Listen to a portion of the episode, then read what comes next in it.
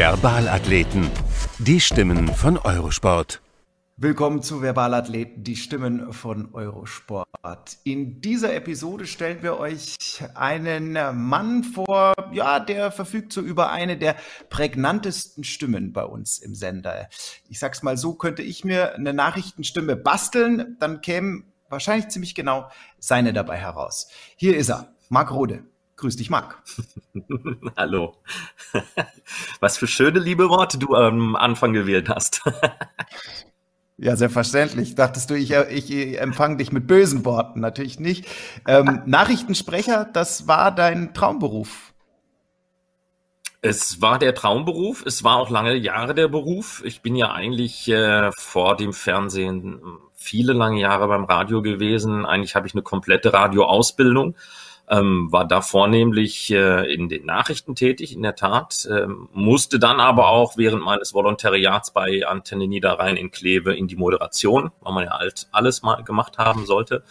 Äh, fand ich kacke, damals sage ich ganz ehrlich, äh, bin dann wieder gerne zurück in die Nachrichten. Und das war dann auch letztlich mein erster Job bei, bei Eurosport gewesen, als damals 2006 äh, bei Eurosport 2 die Nachrichten angefangen haben. Da kommen wir natürlich später noch drauf. Lass uns noch kurz bei deiner Stimme bleiben. Ähm, wirst du da oft drauf angesprochen? Sehr oft äh, drauf angesprochen, vor allem dann die Leute, die mich natürlich vom Skilanglauf her kennen, wenn man mal so on-site ist und man hat sich vorher noch nie gesehen. Und dann heißt es auf einmal, oh, sind Sie nicht? Ja, bin ich. Äh, ich finde ich find das schön. Auf der anderen Seite ist es so, wenn ich nichts sage, erkennt mich auch keiner. Das kann auch Vorteile haben. Also ich finde dieses, dieses Nasale, das ist, was mir halt so gut gefällt. Das ist, ähm, im Prinzip kennst du Jan Delay von den absoluten ja. Beginnern?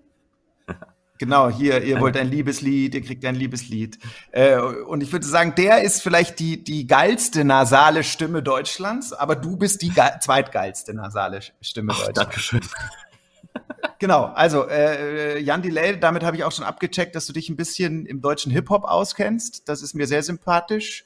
Ähm, dann äh, Kernkompetenzen bei Eurosport sind aber Langlauf und äh, Radsport und die Nachrichten sowieso. Aber Marc Rode, der hat natürlich noch viel, viel mehr Facetten. Und diese Facetten, die arbeitet die Kollegin Birgit Hasselbusch jetzt in guten zwei Minuten mal äh, für uns auf. Bitte sehr. Du kannst alles machen, nur nicht auf der Couch rumliegen. Das haben die Eltern von Marc Rode einst gesagt. Da hat er sich gedacht, Sofa, so gut den Kindheitsberufswunsch Polizist schnell ad acta gelegt, lieber was mit Medien gemacht. Bei der Zeitung mit Stift und Kamera on Tour und da es mit den Sportfotos gut lief, hat er nebenbei auch ästhetisch gute Aktfotos gemacht. Mit Haut und Haar beim Radio, Volontariat, dann als Kind aus dem Pott bei fast allen NRW-Lokalsendern am Mikro.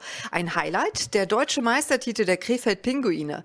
Gar nicht unbedingt Moderator wollte Mark werden, sondern Nachrichtenmann. Da steht man nicht so im Visier und braucht keinen Armani-Anzug. Gefällt ihm auch bei Eurosport sehr. Mehr Stimme als Gesicht, weil er ein uneitler Typ ist. Seit 14 Jahren ist Marc dabei. Die News kommentiert, ein Allrounder, der quasi verbal die Trümmer aus dem Weg räumen kann. Im Radsport am liebsten die Vuelta España, im Skilanglauf gemeinsam mit Jochen Behle ein unterhaltsames Duo. Wenn Behle einen Verbalpass gibt, dann verwandelt der Rode. Sprechen, quatschen, reden, reportieren, gerne auch Long Distance, das kann Marc Rode. Beim Springreiten hat er schon mal eine halbe Stunde ohne Bild kommentiert. Im Radsport stundenlang ein Bild, auf dem nur das Ziel zu sehen war. Oder Vorläufe ihm unbekannter Schwimmer bei einer EM. Da läuft Marc zu Höchstform auf. Informativ schaut er auch über die Ziellinie und den Skistock hinaus. Selber Skifahren? In Recklinghausen? Hm, eher schwierig. Er wollte eigentlich Sportwissenschaft studieren mit Hintergrund Geschichte. Als Marc bei der Auswahl sah, wie viele der Aspiranten da in Trainingsanzügen rumliefen, auf denen sowas stand wie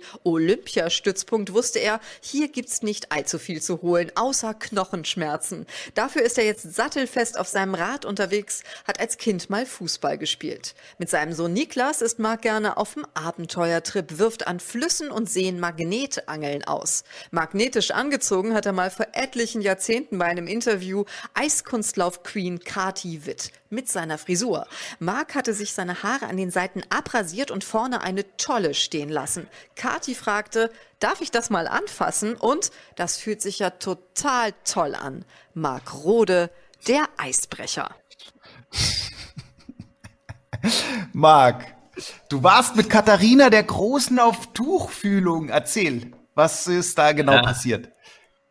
Ähm, es, es müssen deutsche Meisterschaften gewesen sein. Ich weiß nicht mehr, ob sie in, in, in Oberhausen waren, in Herne. Irgendwo waren sie jedenfalls hier bei uns im Ruhrgebiet und es, es hatte eine Pressekonferenz gegeben, äh, obligatorisch halt. Äh, ja, und in der Tat war es wirklich so, dass ich, äh, Birgit sagte, die Seiten abrasiert. Das stimmt ja nicht so ganz. Ich habe eigentlich alles abrasiert, äh, was am Kopf war, außer diesen kleinen Püschel, den ich da vorne habe. Den habe ich im Übrigen eigentlich vorne immer noch, den ich immer noch pflege und ich habe auch gar keinen Bock, dieses Ding irgendwie mal irgendwann abzuschneiden schneiden. Und ähm, ja, nur damals stand das natürlich ziemlich prägnant im Weg, wenn man da noch ein bisschen was reingesprüht hat an, an Lacken und, und so. Und dann, dann, ja, war das schon eine feine Sache. Äh, Kathi Witt guckte da permanent drauf während dieser Pressekonferenz. Und als wir dann im 1 zu 1 Interview waren, hat sie dann nach diesem Interview gefragt, darf ich das mal anfassen? Sie hat ja dann so eine, mh, hm, sie sechselt so sehr charmant eigentlich. Also es, es klang schon wirklich sehr niedlich. Und machte dann ein Kollegeninterview mit, mit einem vom WDR und, und, und guckte aber immer wieder auf diese Haare und, und kam dann nachher tatsächlich nochmal zu mir zurück und sagte, darf ich das jetzt nochmal anfassen? Und ich habe gedacht, jetzt hat die sich doch tatsächlich in dich verliebt, das darf doch wohl nicht wahr sein. War aber nur äh, eine 10-Minuten-Romanze und danach haben sich dann, glaube ich, unsere Wege auch nie wieder getroffen. Darf ich das mal anfangen, sehr, äh, anfassen? Sehr, sehr schön. Ähm, du mit so einer Punk-Frisur und ich hatte immer das Gefühl, dass du eigentlich ähm, ein sehr, ja, ich sag mal, wertkonservativer Mensch bist. Wie passt das zusammen? Mm, es, äh, also ich sag mal, die, der Haarstil hatte weniger ähm, einen Ausdruck von Lebensstil oder oder eine politische Bedeutung oder sonst irgendwas. Hat er zu diesem Zeitpunkt äh, Goran Ivanisevic gegeben, den Tennisprofi, ähm, und der hatte auch so so einen ähnlichen Haarstil zu jener Zeit gehabt. Und ich fand das eigentlich ziemlich cool. Und weil ich äh, von vornherein schon sehr hohe Geheimratsecken habe, die hatte ich auch schon als Kind gehabt, äh, fand ich immer ziemlich peinlich und doof, habe ich gedacht, dann kann man die damit kaschieren, indem man einfach alles wegschneidet. Das war eigentlich der Hintergrund. Du und Kathi Witt, ich krieg den Gedanken kriege ich gar nicht aus dem Kopf, aber ähm, wer weiß, ob das auch gut gegangen wäre. Ich äh, sie, ich glaube, ich glaube, sie ist ja gar keine geborene Sächsin, oder? Ich glaube, sie ist ich habe irgendwo habe ich mal gelesen, sie ist Brandenburgerin, aber in Sachsen dann groß geworden in, in, in, in Karl-Marx-Stadt halt in, äh, im heutigen Chemnitz. Also die, die Sächsin und der ähm, Junge aus dem Ruhrpott, äh, wer weiß, ob das so, so gematcht hätte. Ähm, du bist geboren, das haben wir gehört, in Recklinghausen. Was bringt das mit sich?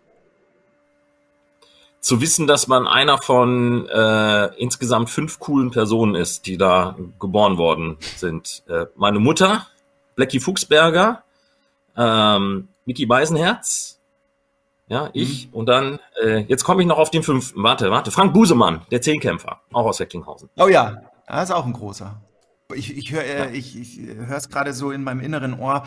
Born in Recklinghausen. Das ist, hört sich an wie so ein, hört sich an wie ein Deadlift Book Film. Müssen wir mal schicken, also als Schlagzeile, als, als Überschrift. Ähm, bist du denn über, überzeugter Ruhrpottler? Kann man das so sagen? Absolut.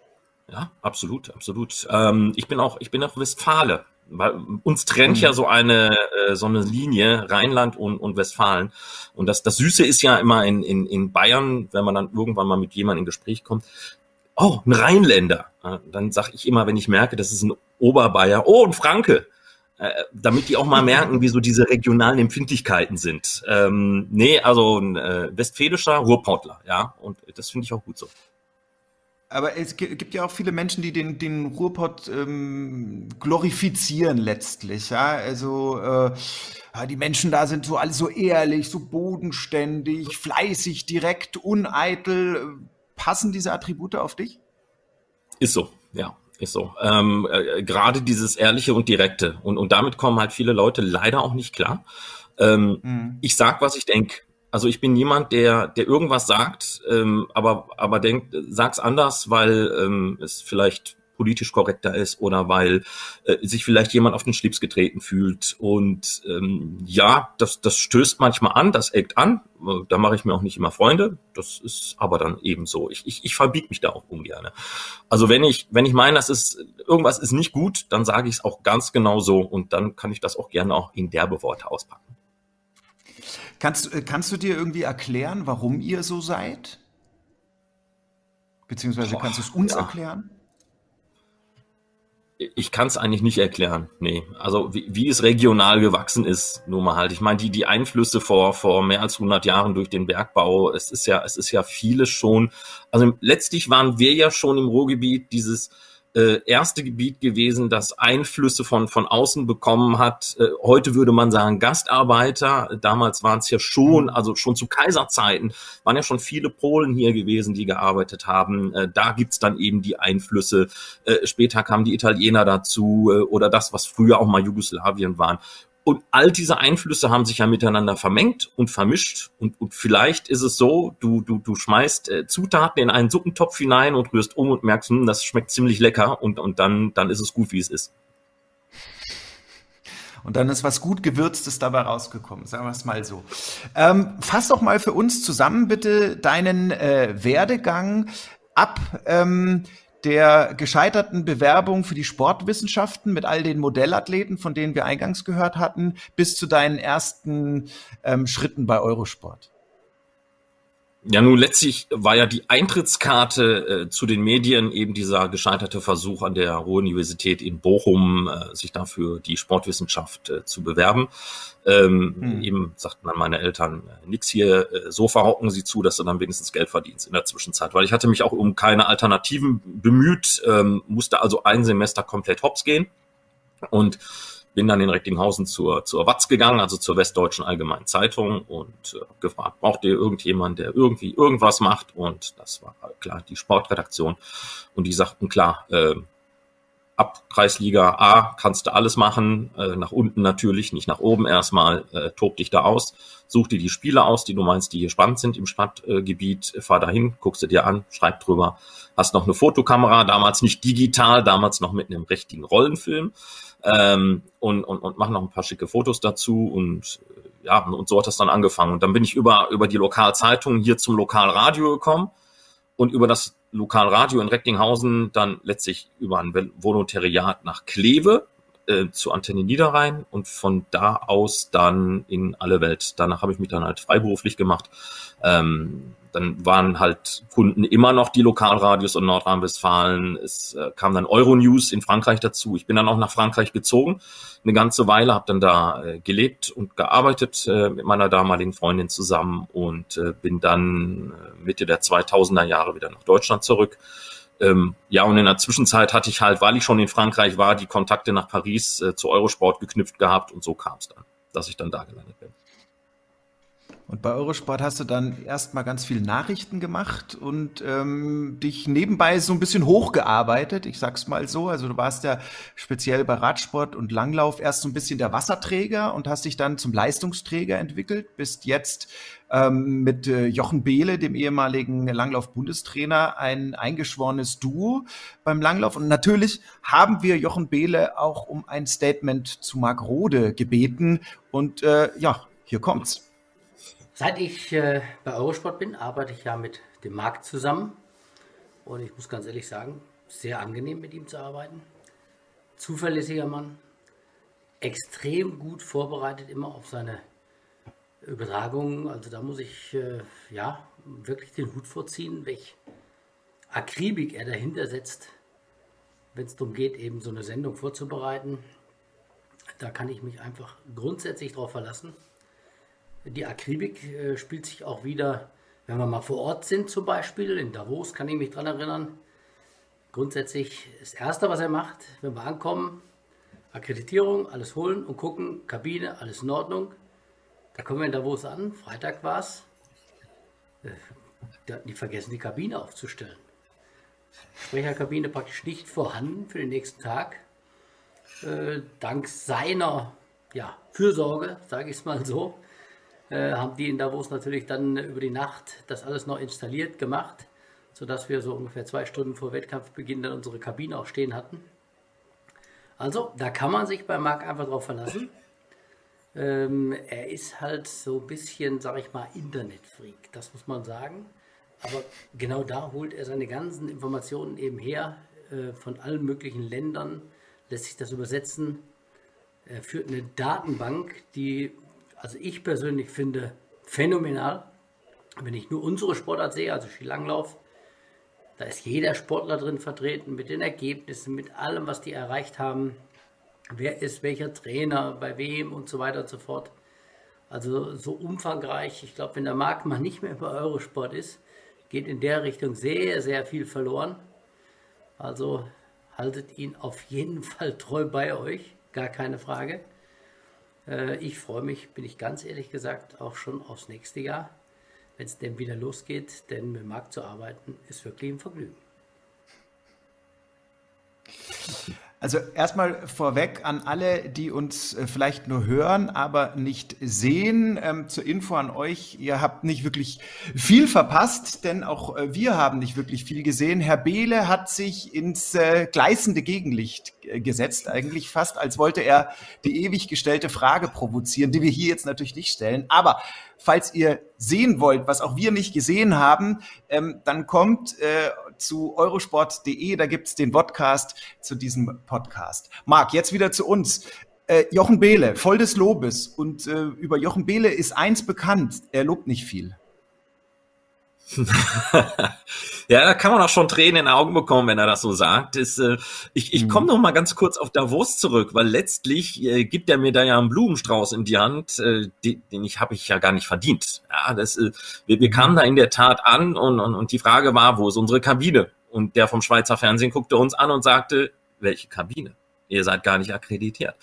Ähm, ich bin ja jetzt komme ich wieder auf das Westfälische zurück. Ähm, dann natürlich auch sehr ehrlich und sagen, was ist denn das für eine Scheiße hier? Und dann, ähm, ja, wird man mal ein bisschen ungemütlich.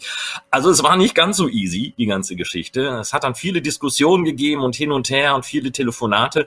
Und letztlich hat Jochen eigentlich die Beruhigung reingebracht, indem er gesagt hat, weißt du was?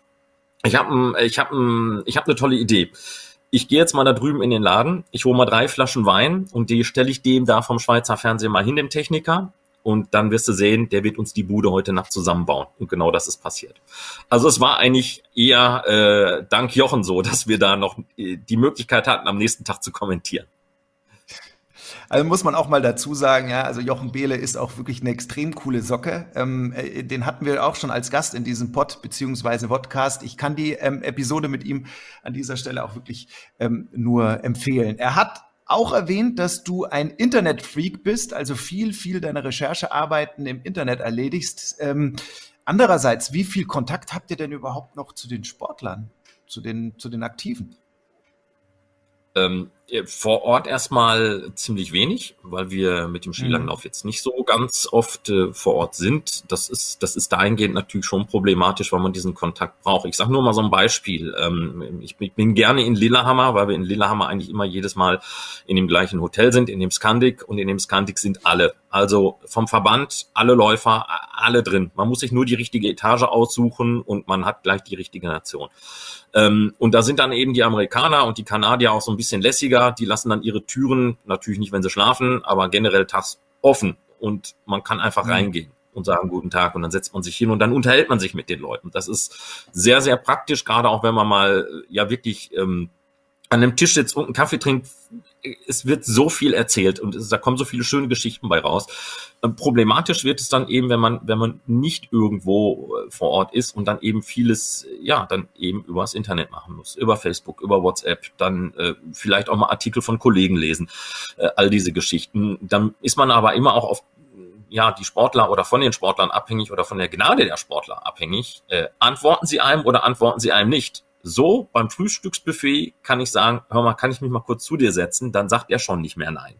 Ähm, mhm. Bei Facebook ist so, man sieht, die Message ist gelesen worden, aber die Antwort kommt dann vielleicht nicht. Und das, das macht das Ganze auch so ein bisschen, bisschen schwierig. Aber generell bleibt einem ja fast nichts anderes übrig, als sich tatsächlich von morgens bis abends hinzuhocken, ähm, viel zu lesen, sich viel zu notieren und ähm, ja, und dann im Winter kommt natürlich noch die Pflege dieser Statistikdatenbank äh, mit dazu, dass die Ergebnisse eingepflegt äh, werden müssen. Und äh, ja, es ist, es ist halt, äh, ich sag mal immer, äh, 95 Prozent Internet und, und, und Homeoffice-Arbeit und fünf Prozent ist dann das reine Kommentieren.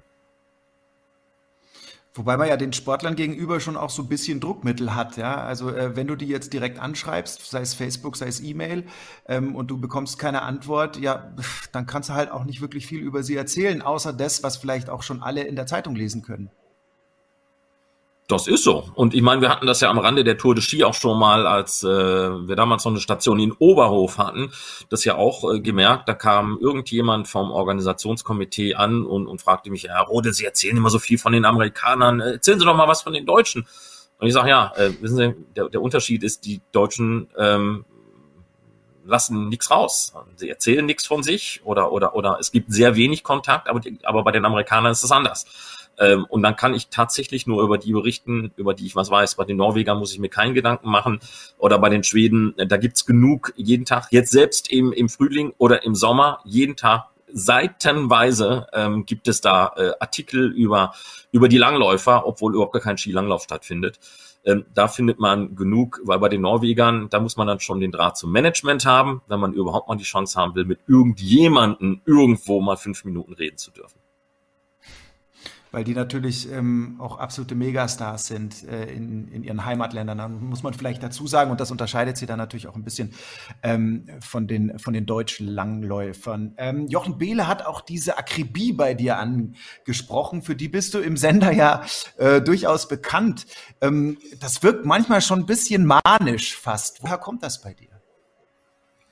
Äh, das hat ganz einfach auch den, den Hintergrund, dass ich äh, auch ein gebranntes Kind bin. Es hat mehrere Situationen mhm. gegeben. Einige davon habt ihr, habt ihr vorhin auch schon, also die Birgit hat sie schon genannt, aber es hat auch Situationen gegeben, die wirklich wirklich schlimm waren, wo man dann nachher froh war, dass man so viel an Informationen hatte. Ich sage nur mal so ein Beispiel. Vor, vor vielen Jahren habe ich, also ich habe eigentlich äh, mit der nordischen Kombination bei Eurosport äh, angefangen als Kommentator.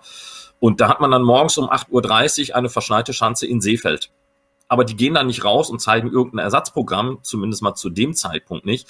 Äh, oder äh, äh, ja, wir hatten ja auch mal diese, diese WhatsApp-Teilung gehabt. Nein, man hat diese Schanze einfach gezeigt. Eine Stunde lang, wie die da standen und versucht haben, die Schneemassen da wegzubügeln. So, und jetzt passiert ja nichts. Außer, dass die Schanze da steht und es schneit. Jetzt musste dir natürlich was einfallen lassen. Jetzt könnte man natürlich anfangen, wie ein Ex-Kollege, und Blondinenwitze erzählen. Ja, ich, ich bin aber schlecht im Witze erzählen. Äh, von daher wäre schon mal ganz gut, äh, wenn man dann wenigstens äh, ein bisschen was erzählen kann. Äh, ja, Seefeld damals äh, war dann in der Vorbereitung auf die äh, Bewerbung zur WM, die ja dann im Jahr 2019 stattgefunden hat, dass man dann sagen kann, wie sieht's denn finanziell aus, äh, äh, was macht die Kommune da im Moment, äh, welche Vorteile haben die Bürger und so weiter. Und dann sind schon mal 20 Minuten zuge zugepflastert äh, von dem Ganzen. Ähm, und man hat wenigstens was Gehaltvolles erzählt und nicht einfach irgendwie dumm dahergeredet. Und das ist einfach nur dieses, dieses Abfangnetz. Und dieses Abfangnetz möchte ich ganz einfach haben ähm, für alle Fälle, mhm. dass in der Tat mal wieder sowas passiert oder wie beim Reiten, äh, halbe Stunde kein Bild und, und du machst es nach Gehör. Glockenschlag, bing, bim, du weißt, es fährt mit dem Reiter, ist in der Arena, du hakst die Startliste ab und hörst dann, das ist ja so ein typisches, äh, so ein typischer Sound, wenn, wenn die Vorderläufe ganz einfach dies, das Hindernis runterreißen. Ähm, das einzige Problem ist Wassergraben. Den, den hört man jetzt nicht unbedingt, ob da ein Fehler gab oder nicht. Aber ansonsten, du hörst, wenn eine Stange fällt, machst dir dann da einen Strich und meistens ist es auch gut hingehauen am Ende. Äh, äh, apropos Sound, äh, wohnst du an der MotoGP-Teststrecke oder was hören wir da für ein, für ein Surren im Hintergrund bei dir? Hm, das ist mein, mein, mein Notebook. Mein Notebook meint, dass, äh, dass das hier sehr anstrengende ja, Arbeit ist und dass, dass die Lüftung, äh, die, die saust doch sehr. Aber dann lass uns, dann lass uns schnell bei den leichten Themen bleiben. Ähm, das hat äh, Birgit Hasselbusch in ihrem Lebenslauf über dich ja auch angerissen, ganz kurz.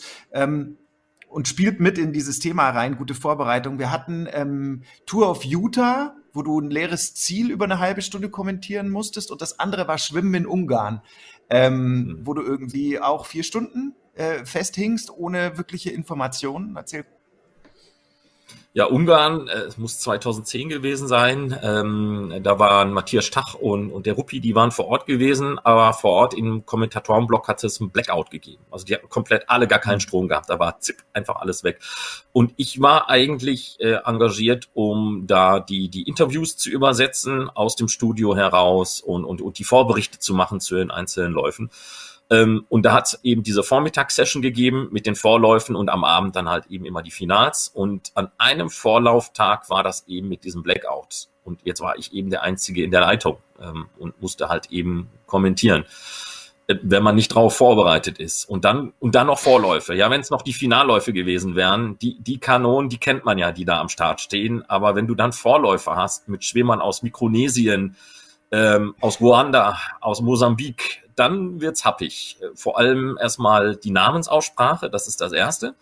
Ähm, aber über die weiß man ja gar nichts. Und dann fängt aber genau wieder dieser Punkt an mit der, mit der Vorbereitung. Ähm, äh, viele Dinge, die ich eben auch im, im Skilanglauf oder im Radsport vorbereite, die kann man auch gut und gerne in anderen Sportarten anwenden, weil es vielleicht was mit Olympia zu tun hat, mit Olympischen Spielen.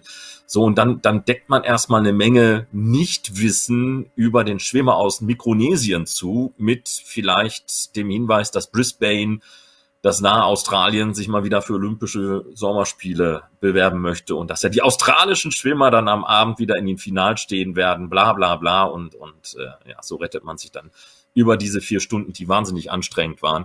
Vor allem, es hieß ja dann immer aus der Regie, äh, mach mal weiter, mach mal weiter, wir, wir arbeiten daran, dass die bald wieder Strom kriegen, er dauert nicht mehr lange. Ja, und dann wurde aus dem, aus, aus eigentlich, du denkst, naja, komm, die zehn Minuten kriegst du noch rum, dann eben diese vier Stunden. Und ähm, ja, was, was war das andere, was du mich noch gefragt hattest? Utah, die, die andere Utah, der, der, der Utah-Rundfahrt.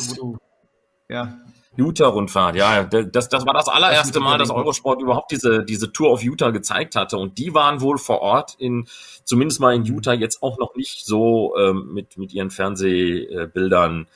Ja, sie hatten einfach keine Erfahrung gehabt. Ja, und dann mhm brach auf der ersten Etappe das Bild komplett weg und du hast nur Ziel gehabt. Und, und Jean-Claude Leclerc und ich haben dann eben ja, es gab kein Live-Ticker, es gab kein Live-Timing, es gab gar nichts. Du hast nichts bei Twitter gefunden, du konntest dich an gar nichts orientieren, du wusstest einfach gar nicht, wie läuft dieses Rennen. Und die haben uns da satte drei Stunden das Ziel kommentieren lassen. Ähm, das war natürlich auch. Und dann erzählst du natürlich über alles, über, über Gott und die Welt, über die Dinge, die mit Utah gar nichts zu tun haben. Vielleicht noch über Mormonen oder sonst irgendwas. Ja. Und äh, am nächsten Tag passierte genau das Gleiche, am, am zweiten Etappentag. Aber da war einer in der Regie, der nach einer halben Stunde uns erlöst hat und sagte, wisst ihr was, wir machen jetzt hier Schluss, wir gehen jetzt hier raus. Und am nächsten Tag kam dann eben auch die Botschaft, Freunde, wir werden den Rest dieser Rundfahrt auch nicht mehr übertragen. Marc, jetzt haben wir über äh, viel drüber gesprochen, wie das ist, äh, wenn viel bis alles schief geht. Jetzt hören wir und schauen wir uns doch mal an, wie das ist, wenn alles gut geht. Äh, Marc Rode und Jochen Behle beim Langlauf, ehrlich gesagt, ich weiß jetzt gar nicht, ähm, was die Kollegen äh, da rausgesucht haben. Ich weiß nur äh, Teamsprint. Bitte. Von 16.08. Und um diesen fünften Platz da hinten, da kämpfen die drei miteinander. Mhm. Die ersten drei hier sind klar, dann die zweite Dreiergruppe. Also ja, aber Federico Pellegrino macht das im Moment sehr gut. Guck mal, ja, er kann die Lücke er. da, also schließen wird er sie nicht können, aber er hat sie reduziert. So. Die Amerikaner sind hier so ein bisschen die Überraschung in diesem Halbfinale. Absolute Überraschung, selbst wenn sie jetzt hier nur Dritte werden. Aber das ist auch mal im Vergleich zu den Italienern oder zu den Schweizern mal ein deutliches Ausrufezeichen gewesen. Aber siehst du, wie, wie souverän auch ein Klebo das schon wieder hier hat. Der muss sich gar nicht mal wirklich anstrengen, um da die Spitze zu übernehmen. äh, 16-0-0 waren die Deutschen. Aber jetzt schon sagen, sie werden als der schnellste Lucky Loser ins Finale einziehen. Man hatte ja oh, die, oh, oh, die Amis. Ja. Aber das stört nicht, sind trotzdem dabei. Norwegen vor Frankreich. USA dann eben. So, jetzt haben wir hier hinten die Schweizer. Und die Zeit wird 16.08. 16.010. Äh, 16.10. Ja. 16.10, das 52. Heißt, die Schweizer sind draußen. Grundsätzlich ist es so, wenn man, wenn man ähm, Langlauf macht, dann darf man A, keine Frostbeule sein. Ja, und B, ähm, es ist nicht immer das äh, Scandic Hotel. Ihr habt da manchmal auch äh, ja ziemlich, wie soll ich sagen, rudimentäre Erfahrungen gemacht und müsst sehr spartanisch leben. Rudimentär ist gelinde ausgedrückt. Spartanisch ähm, trifft's eher, ist aber noch eine Kategorie darunter. Also ich sag mal so, mhm. ich möchte ja nicht jammern, ja, aber äh, Lachdi, die Weltmeisterschaften jetzt 2017 war das, das war schon das war schon ein Knaller gewesen. Ja? Also wenn du ähm, in das Apartment, wir hatten alle Apartments gehabt, also die so Zweierteams, also Jochen und ich zusammen ein Apartment, jetzt klingt das erstmal toll. Wow, Apartment. Du kommst rein ähm, und es ist erstmal nur der nackte Beton da. Und dann ist da ein Bett, also eigentlich zwei. Also in seinem Zimmer eins und in meinem Zimmer eins. Und ansonsten stand da erstmal nichts. Doch eine Einbauküche war noch da gewesen, aber ohne, ohne Equipment. Also das nutzt dir natürlich nichts, wenn du was kochen möchtest und hast keine Töpfe. Das ist aber nicht das Schlimmste. Also es war kein Tisch da erstmal, es war kein Stuhl da, es war kein Haken, kein Schrank. Du konntest nichts irgendwo mal aufhängen, sonst irgendwas. Und ich habe noch so gedacht, boah, also das ist so wirklich, ähm, ja, Internet hat's gegeben. Das, das hat's gegeben. Aber ansonsten, also man konnte sich, wenn man frühstücken wollte, musste man sich aufs eigene Bett setzen. Das war schon toll. Ähm, ich hatte, ich habe da mal so leise nachgefragt, ob wir wenigstens einen Tisch und Stühle kriegen konnten. Und man hat mich so angeguckt, so, ja, Tisch ist möglich, Stühle. Puh, äh, da habe ich gedacht, wow, habe ich jetzt nach einem Luxusartikel gefragt oder so. Das, äh, dann haben sie uns irgendwann nach drei Tagen haben sie uns so Klappstühle reingestellt, dass man sich wenigstens auch mal, wenn man ja, irgendwann brach einem ja das Kreuz ab. Du saßt ja permanent auf diesem Bett. Das ist, war ja nicht nur beim Essen, das war ja auch äh, beim Arbeiten. Du wusstest, wenn du weich sitzen wolltest, auf dem Bett sitzen oder auf dem nackten Beton. Die, die Möglichkeit gab es natürlich auch noch. ja, oder, oder äh, andere schöne Geschichte ist ähm, die erste WM, die ich mit Jochen zusammen gemacht habe, war Val di Fiemme 2013. Da waren wir weit, weit weg gewesen äh, in, in dem Hotel da hattest du eigentlich, wenn du kein Auto hattest, auch keine Chance gehabt. Und manchmal war es eben auch so, dass Jochen äh, dann noch mit dem Auto, wir waren mit seinem Auto da gewesen, dann eben auch, auch weg war und dass ich dann auf den sogenannten Shuttle-Service angewiesen war. Den hatte man angekündigt, den gab es aber nicht wirklich. Und äh, Predazzo waren 20 Kilometer weg. Da kann man jetzt nicht unbedingt sagen, na ja, da kannst du mal eben hinlaufen. Ähm, das, das, das, das Schöne eigentlich an dieser Geschichte war, ähm, dass ich nach diesem Shuttle-Service irgendwo unten in äh, Lago di Tesero gefragt hatte, das, das liegt ja gleich nebenan, äh, da waren die Skilanglaufwettbewerbe und die Sprungwettbewerbe in Predazzo und äh, ein Polizist sagte dann zu mir, ach, weißt du was, äh, weiß ich jetzt auch nicht, gibt's ja wahrscheinlich auch gar nicht, aber ich habe jetzt Feierabend, ich fahre dich da mal eben nach Predazzo rüber zu der Skisprungschanze. Und man kam dann so ins Gespräch und als wir angekommen sind, sagt er, du, ähm, hier ist meine Telefonnummer, äh, wenn du wieder zurück willst, rufst du mich an, äh, hole ich dich ab. Hat er dann auch gemacht. Äh, fand ich erstmal toll. Hab dann später gemerkt, dass die auch im, in unserem Hotel drin waren, äh, die Carabinieri. Und man kam dann so ins Gespräch und eigentlich ist er Römer gewesen, ähm, hatte aber seinen Dienst eben dann da im, im Fleimstal absolviert und äh, ja, man hat sich befreundet. Wir sind eigentlich heute immer noch, zumindest mal in diesen Zeiten, äh, via Facebook äh, immer noch ganz gut miteinander vernetzt. Schöne Geschichte. Und man sieht, ähm, ihr gebt alles für Eurosport. Äh, nehmt dann auch die puritanischen nordischen Hotelzimmer hin. Ähm, Langlauf, Winter, Bele, das ist sozusagen so der eine Dreiklang in deinem Leben. Der andere wäre dann Radsport, Sommer und Leclerc. Das hört sich jetzt eigentlich erstmal nach einer richtig guten Kombi an, oder? Äh, die Kombi als solche, ja. Ich, ich, ich zögere jetzt nur gerade, mit, mit was ich eigentlich anfangen soll. Ich möchte sagen, die Kombi Rode Leclerc gefällt mir sogar besser als, als Rode Radsport, weil, weil Jean-Claude ist einfach, äh, finde ich, ein Goldstück. Äh, es ist ein toller Kerl. Ja. Äh, es ein, äh, er weiß unheimlich viel, er ist, ist fachlich, ist immer da und du kannst während deines Kommentars äh, egal über was du redest, also sagen wir mal eine 200 Kilometer lange Etappe, die grottenlangweilig ist, äh, Fluchtgruppe 10 Minuten raus und äh, du weißt, das Spiel, die holen die wieder zurück, Sprintfinale, es kommt, wie es kommen muss. Jetzt musst du aber trotzdem irgendwie diese drei Stunden, die ziemlich langweilig sind, ja über, über die Bühne kriegen. Und dann fängt man eben an, Geschichten zu erzählen über den Fahrer oder, oh, da steht hier eine Burg und lass uns mal darüber reden. Und es ist egal, was du sagst. Jean-Claude nimmt dir alles ab also er, er knüpft mhm. den Gedanken, den man selber aufgenommen hat, immer wieder weiter. Das heißt, ich, ich kann mich immer darauf verlassen, egal was ich sage, ähm, ich habe jemanden, der mir dieses Thema abnimmt und vielleicht sogar weiterdreht in ein neues Thema hinein, so dass, dass es eigentlich nie wirklich langweilig wird. Ähm, da, und das bewundere ich an Jean-Claude und, und ich arbeite sehr gerne mit ihm zusammen und äh, ja, Radsport mache ich natürlich dann äh, insgesamt auch ziemlich gerne. Also die Bewunderung, die ist ähm, ganz äh, beiderseits. Äh, Jean-Claude Leclerc haben wir natürlich auch gebeten, uns ein Video aufzunehmen. Hier ist er. Kurz ein paar Worte zu Marc Rode. Ja, der Marc ist natürlich als Langlauf- und Radkommentator nicht nur ein Verbalathlet, sondern ein Verbal-Ausdauerathlet. Journalistisch fundiert und wortgewandt, stilsicher führt er unsere Zuschauer durch die Loipen des hohen Nordens durch die Straßen Frankreichs, Italiens und Spaniens. Und ganz, ganz wichtig, der Marc hat eine ganz tolle Stimme. Also ein Verbal-Champion. Marc ist ein liebenswerter Kollege und Marc, bleib wie du bist. So, Marc. Lob von Behle, Lob von Leclerc. Sehr viel mehr kann man kaum erreichen in einem Eurosport-Kommentatorenleben. Was gibt's denn, was dich ähm, noch reizen würde an Sportarten? Was würdest du gern noch machen? Uh, an Sportarten. Oh, das ist aber auch einen falschen Fuß erwischt. Also eigentlich mache ich, mache ich bei Eurosport die Sportarten, die ich, die ich selber toll finde. Ähm, hm. Es gibt Sportarten, die, die ich auch toll finde, die ich aber, aber nicht mehr unbedingt kommentieren muss oder möchte, die ich aber ja ausprobieren möchte ich schon mal.